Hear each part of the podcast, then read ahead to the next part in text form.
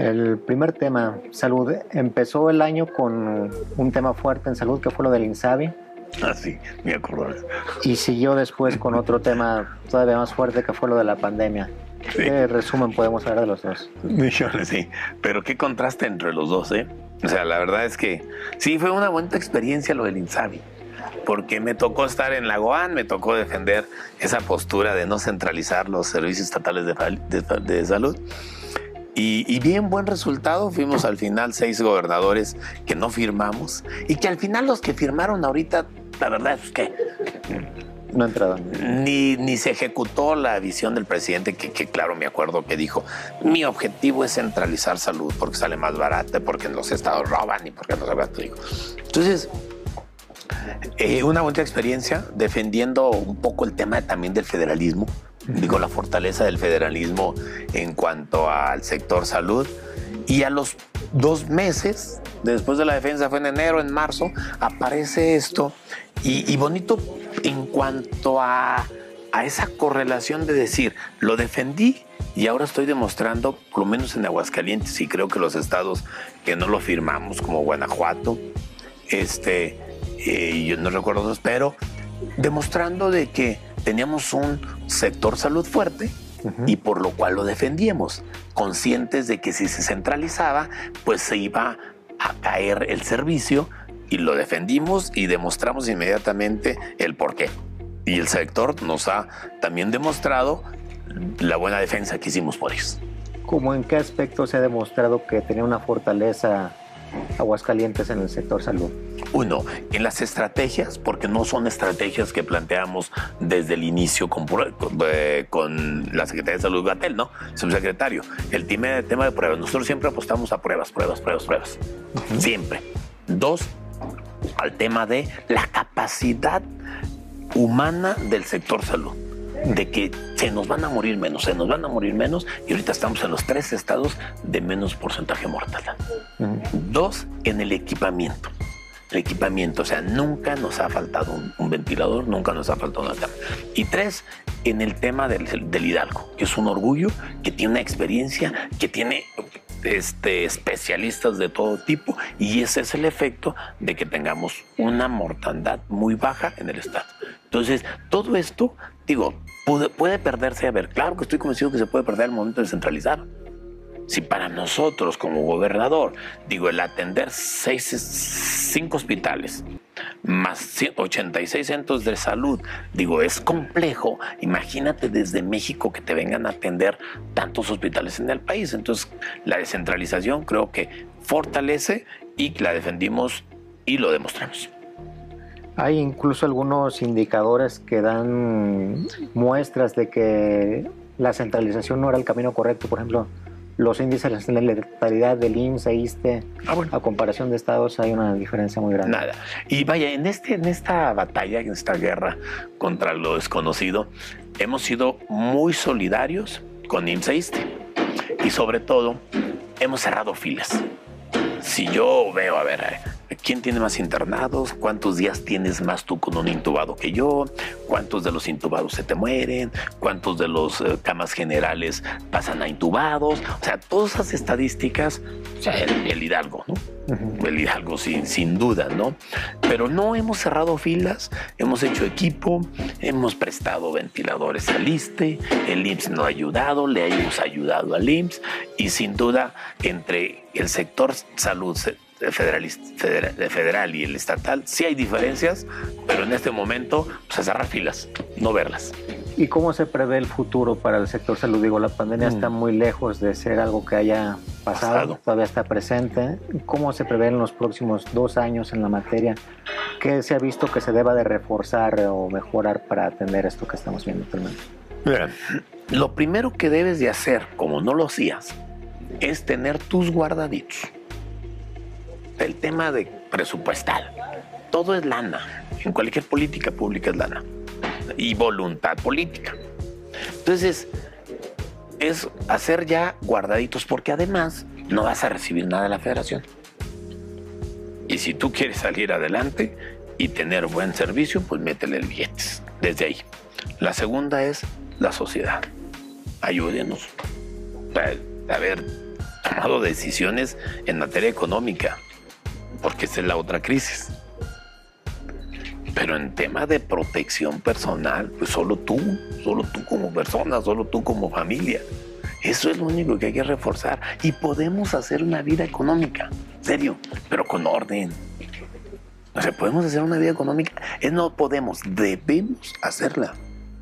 Porque la siguiente crisis está peor. Y en esta tenemos la esperanza que haya una vacuna. La otra se va a publicar. Entre más se tarde esta, piénsele a contar dos, tres años después, cuando termine esta, la otra. Entonces, debemos de cuidarnos y son medidas muy básicas y los contagios están surgiendo en áreas que no son prioritarias, o sea, en la vida social. Y puedes hacer tu vida social, pero protégete, ayúdame. Esos dos temas, el gobierno en tener el recurso para lo necesario, porque no puedes generar una política de vacuna porque ni la tienes. Pero tienes dinero para cuando tenga la vacuna. Y la sociedad, protégete, ayúdanos a protegerte. ¿Las otras enfermedades se han les ha dado seguimiento? Totalmente. Hay, una, hay unas cifras interesantes, ¿sí?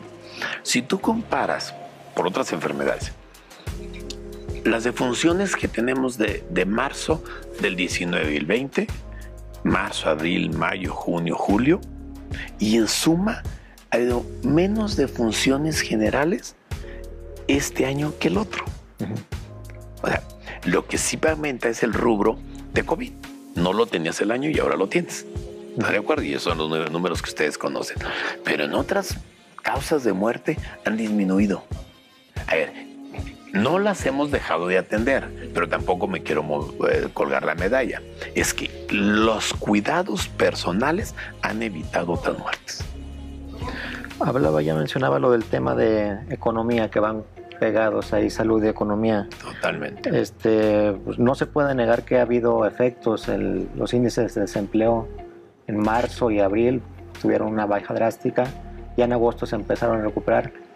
Este, no hubo casi apoyos federales, los gobiernos locales tuvieron que arreglárselas. ¿Cómo ha estado el panorama y cómo se prevé a futuro? Porque todavía hay mucha incertidumbre. Bien. ¿Cuál es el objetivo en la economía? Siempre hay un indicador que todo el mundo busca. El gobierno federal, el gobierno estatal, es más, es un indicador vital en cualquier proyecto de presupuesto federal. Un indicador se llama es el PIB, el Producto Interno Bruto. Y siempre planteamos, voy a crecer, y siempre fue un orgullo Aguascalientes, 10, 12 años atrás, creciendo al 5%, al 6%. Era un promedio, o sea, un orgullo. ¿Saben qué? Ahorita, ¿sabes lo que buscamos? que no se pierda un empleo, que no se pierda antes. Crecimos enero, febrero, marzo, abril, mayo, junio, para abajo. En resumen, crecimos en dos meses 10.500, en resumen, en cuatro meses perdimos 16.500. Ah, julio se estabiliza, agosto ya crecemos. ¿Y cuál es mi obsesión? O sea, menos muertos, que lo estamos cumpliendo y menos desempleo. ¿Y cómo? Pues tomando decisiones, buenas, malas, a unos les gustan, a otros no. Pues son decisiones de responsabilidad, decisiones de, de un gobernador, decisiones en las que tienes que equilibrar. Y los he cumplido. O sea, un estado de los más golpeados por COVID tenía que ser Aguascalientes y el Bajío. ¿Por qué? Porque tenemos una base importante de exportación en materia prima y producto terminado. ¿Y el mundo cómo está? Que era el, estados turísticos y estados de materia prima y producto terminado de exportación, manufactureros. Somos manufactureros, se tenía que golpearnos. Entonces yo tenía que rápido meter estrategias, costara lo que costara, para evitarlo. Y ya, agosto lo evitamos, ya crecimos y vamos a seguir creciendo. Ya generamos inversión extranjera con todas las circunstancias y vamos a seguir haciéndolo. Evitamos que muchos changarros se murieran y vamos a seguir haciéndolo.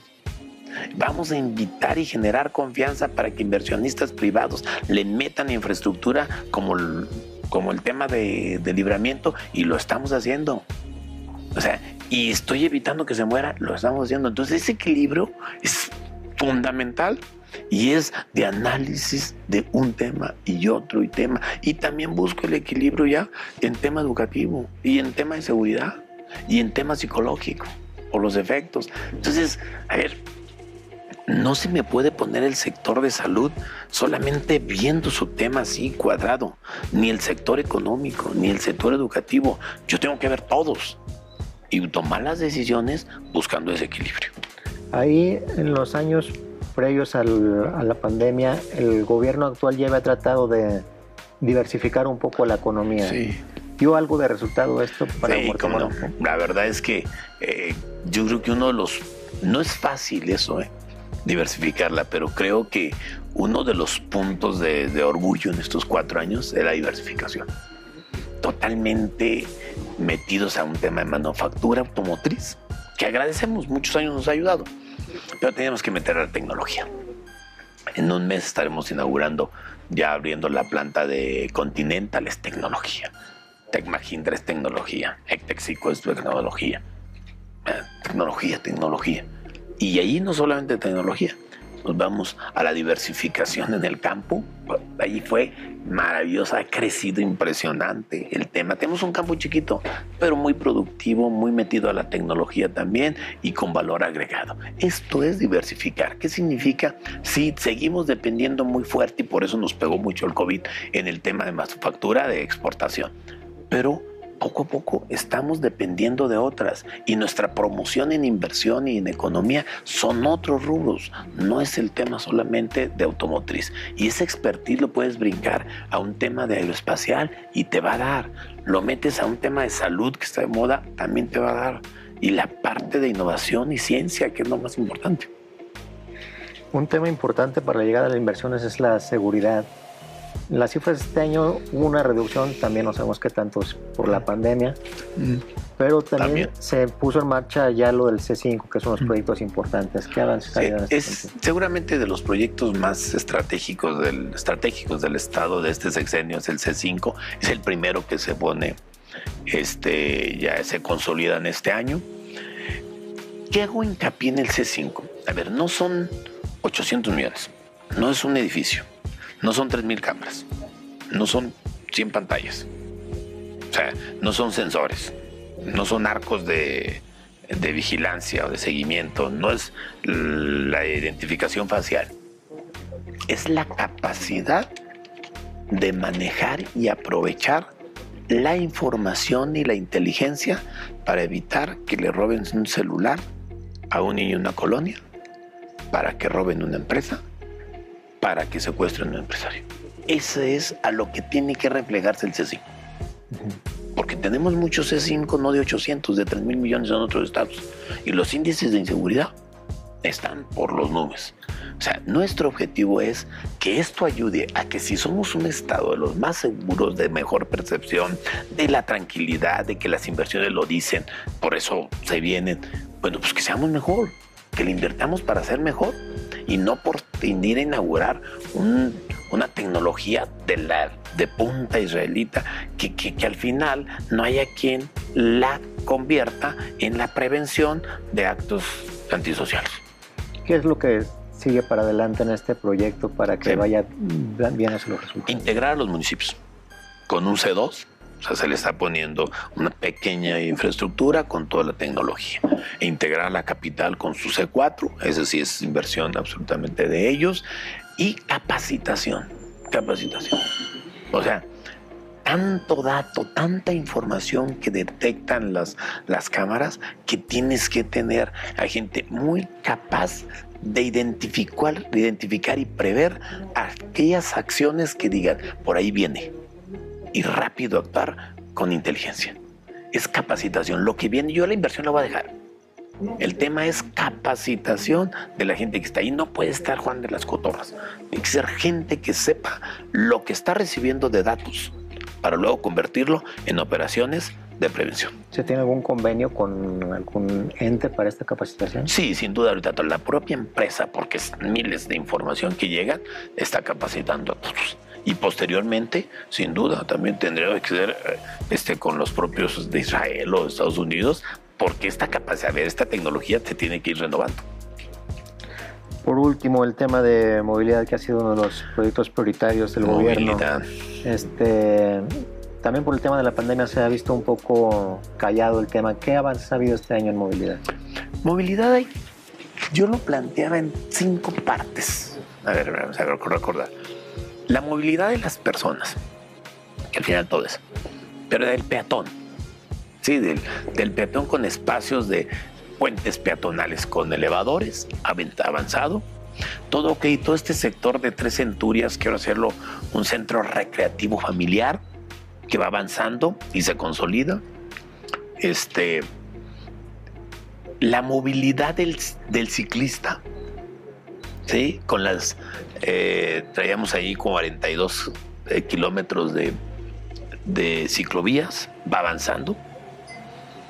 La movilidad del, del transporte público lento. Lento, yo creo que ahí el tema del transporte público, eh, metidos en primer, la primera etapa al cambio del camión y ahorita metidos en, el, en, en la instalación de tecnología en el camión y posteriormente consolidar el próximo año el servicio. ¿Cuál es el servicio? Para mí es bien fácil el servicio.